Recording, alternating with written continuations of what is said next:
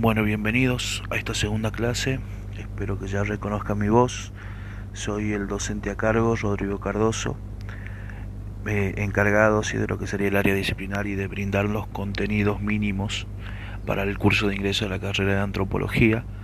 Lo que no le nombré eh, en la clase anterior es que nosotros estamos trabajando en equipo, si conformamos un equipo que trabaja en conjunto y que está compuesto por la profesora también Andrea Flores, que es la encargada del área de orientación y tutoría, por una tutoría estudiantil, sí, Sofía Ríos, y también por estudiantes ascriptas em, que se llaman Florencia Ganam Campos y Valentina Torres López.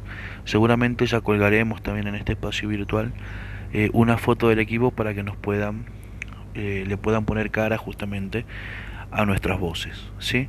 Bueno, en esta segunda clase lo que vamos a trabajar es avanzar ya en, en el segundo eje, así que se va a referir a la antropología social.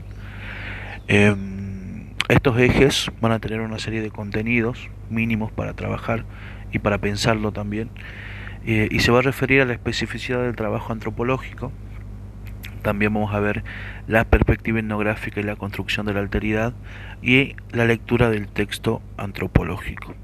Como sabrán, cada uno de estos ejes es acompañada así con unas frases que fueron diseñadas eh, por eh, la tutora estudiantil, por Sofía Ríos, y bueno, vamos a proceder a la lectura. Los antropólogos solemos hablar de la perspectiva del actor o nativa, como si nos refiriéramos literalmente a cómo los actores entienden su mundo social, pero en general sabemos que se trata de una mera convención que en el punto de vista del que hablamos como suyo, es en realidad nuestro artefacto, el producto de los esfuerzos de nosotros, perdón, que nosotros mismos desarrollamos con el fin de entender los universos de referencias de los actores cuyos asuntos nos ocupan.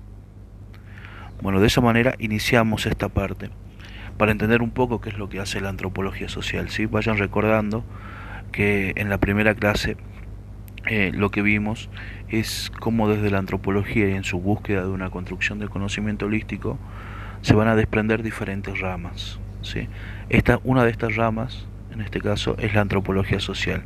Así que la antropología social es una construcción, eh, una construcción científica que nos va a brindar explicaciones, modelos e imágenes acerca de la otredad cultural, del otro cultural, de aquello que la antropología social busca de alguna manera entender y comprender. ¿sí? Lo que debemos saber ¿sí? es que la antropología em, y su objeto de estudio ha variado en cada momento histórico.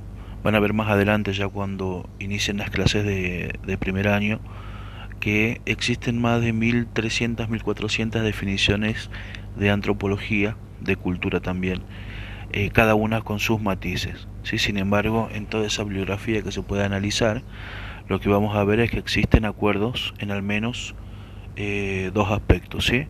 Uno de ellos es que el objeto de estudio de la antropología va a ser la otredad cultural, la alteridad cultural o la diversidad cultural. ¿sí? Vamos a ver que justamente cómo, eh, cómo en cada momento histórico se va a entender y se va a tener una mirada con respecto a cómo se va a construir el objeto, el objeto de estudio de la antropología.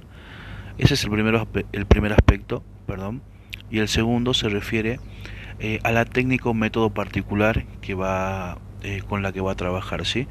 Em, esta, esta técnica o método se denomina etnografía y se refiere justamente a una forma de trabajar, de recolectar, de analizar y de exhibir los datos que los antropólogos van eh, a extraer, de alguna manera van a tomar, de eh, los grupos sociales en donde estén realizando su investigación. ¿sí? Em, bueno, también es necesario tener en cuenta, y esto lo van a ver con las lecturas de los textos que se refieren al eje 2, eh, que es necesario tener en cuenta el contexto sociohistórico en el cual se desarrolló la antropología. Si sabemos que la ciencia de alguna manera es acumulativa, en el sentido de que eh, existieron eh, momentos específicos en donde la arqueología ha incorporado nuevos bagajes teóricos, nuevos bagajes conceptuales si se quiere, pero a la vez ha permitido desechar otros, ¿sí? Em, de esta manera, eh, estas, estas, estos desarrollos de la antropología en diferentes momentos históricos ha permitido eh, la existencia de teorías ¿sí? que explicaban y tenían una forma de mirar la realidad y que aportaron de alguna manera em, y que tuvieron, perdón, diversos aportes a la formación de la carrera en sí eh, y de la disciplina, ¿no?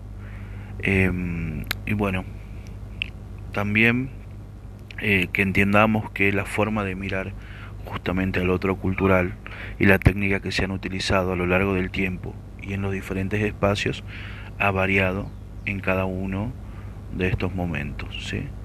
Bueno, a estos momentos que me estoy refiriendo son justamente momentos constitutivos de la antropología.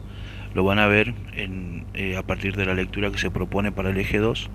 Pero bueno, eh, se van a diferenciar eh, tres momentos en donde vamos a tener diferentes desarrollos de la antropología.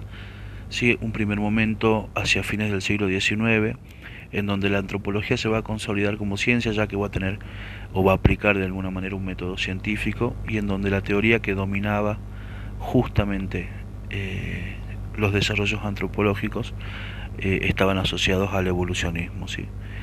Eh, es en esta etapa justamente en donde la antropología ha servido de excusa y la etnografía también para poder conocer a otros pueblos y poder dominarlos y establecer relaciones de poder. También existe un segundo momento que se va a referir eh, al espacio temporal eh, entre las dos guerras mundiales, entre 1914 y 1945, pero donde van a surgir eh, diversas teorías que van a explicar la diversidad cultural, no ya para em, dominarla, sino para buscar entender esa diversidad. Y un tercer momento, que es posterior a la, segunda, a la Segunda Guerra Mundial, perdón, en donde surgen otras antropologías que son consideradas las no occidentales, con, con teorías alternativas sobre el otro cultural. ¿sí? Em, también hay que tener en cuenta que en estos momentos, y en realidad en los momentos anteriores, la antropología no es ajena eh, a los momentos eh, y a los fenómenos sociohistóricos que se suceden en cada una de esas épocas. Eh, es en este momento también en donde empiezan a aparecer una mayor diversidad de em, antropologías que buscan entender justamente a los otros pueblos en posiciones de poder. Se la conoce como antropología de la desigualdad. Bueno, como dijimos, la antropología va a generar y va a trabajar con una técnica específica, ¿sí? Em, pero siempre está esta pregunta, ¿no? ¿Qué hacen los antropólogos? Y los antropólogos generalmente lo que hacen es trabajar a través de la observación y de la convivencia con cada uno de los grupos que, con los que vaya a trabajar. ¿sí? Entonces, la, etnografía eh, o la observación participante, que verán algunos autores que lo van a tomar como sinónimos, es una metodología que va a definir nuestra disciplina y no va a distinguir del resto de las ciencias sociales. ¿sí? ¿Cómo se realiza etnografía? A través de la observación mediante la interacción íntima con un grupo por un tiempo prolongado. Em, en el pasado los estudios se centraban, como decíamos, en las sociedades primitivas, ya que se creía que estas sociedades se iban eh, a perder en el tiempo al no considerarse evolucionadas eh, y al no tener una escritura, mm, eh, al no tener escritura, era necesario realizar este registro escrito para la posteridad. Pero actualmente sabemos que hay una diversidad de espacios en donde se va a aplicar, en donde se puede aplicar esta técnica. Si estos espacios, imagínense televisión, tribunales, poblaciones pequeñas, oficinas, iglesias, etcétera. ¿sí?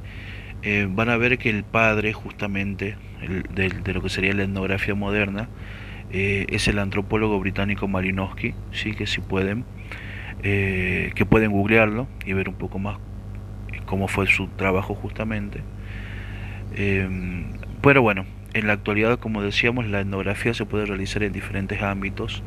En el caso de la antropología salteña, la etnografía está centrada en las problemáticas de las comunidades originarias, por ejemplo, eh, que buscan explicar o entender eh, las diferentes lógicas que permitieron que en la actualidad existan muertes por desnutrición en comunidades huichí. Eh, se pueden realizar también, imagínense, en espacios públicos como en plazas, eh, monumentos, etcétera. Eh, existen etnografías asociadas a eventos deportivos como las lógicas y el funcionamiento de las hinchadas de fútbol. Se realiza etnografía también en, espacios de, lucha latente, así como las marchas, por ejemplo, las luchas feministas, la lucha de los pueblos originarios.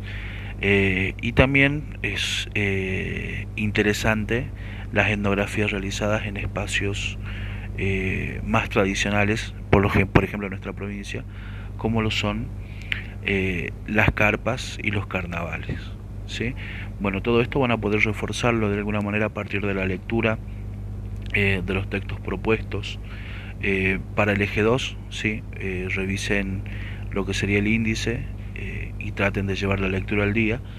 Y lo que vamos a proponer justamente como actividad para este espacio virtual es la elección de un video de la página antropologiavisual.net o también pueden revisar lo que sería el diario de campo visual, eh, que es una página de Instagram.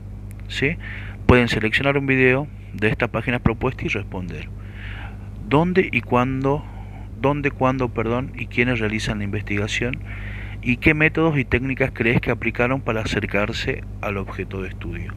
Y por último, sí que es interesante que hagan el ejercicio a través justamente del, de, escuchar la, pequeña clase que di más em, las eh, perdón más la lectura de, de, la bibliografía de la bibliografía propuesta que responda qué entienden por etnografía Muchísimas gracias por su tiempo.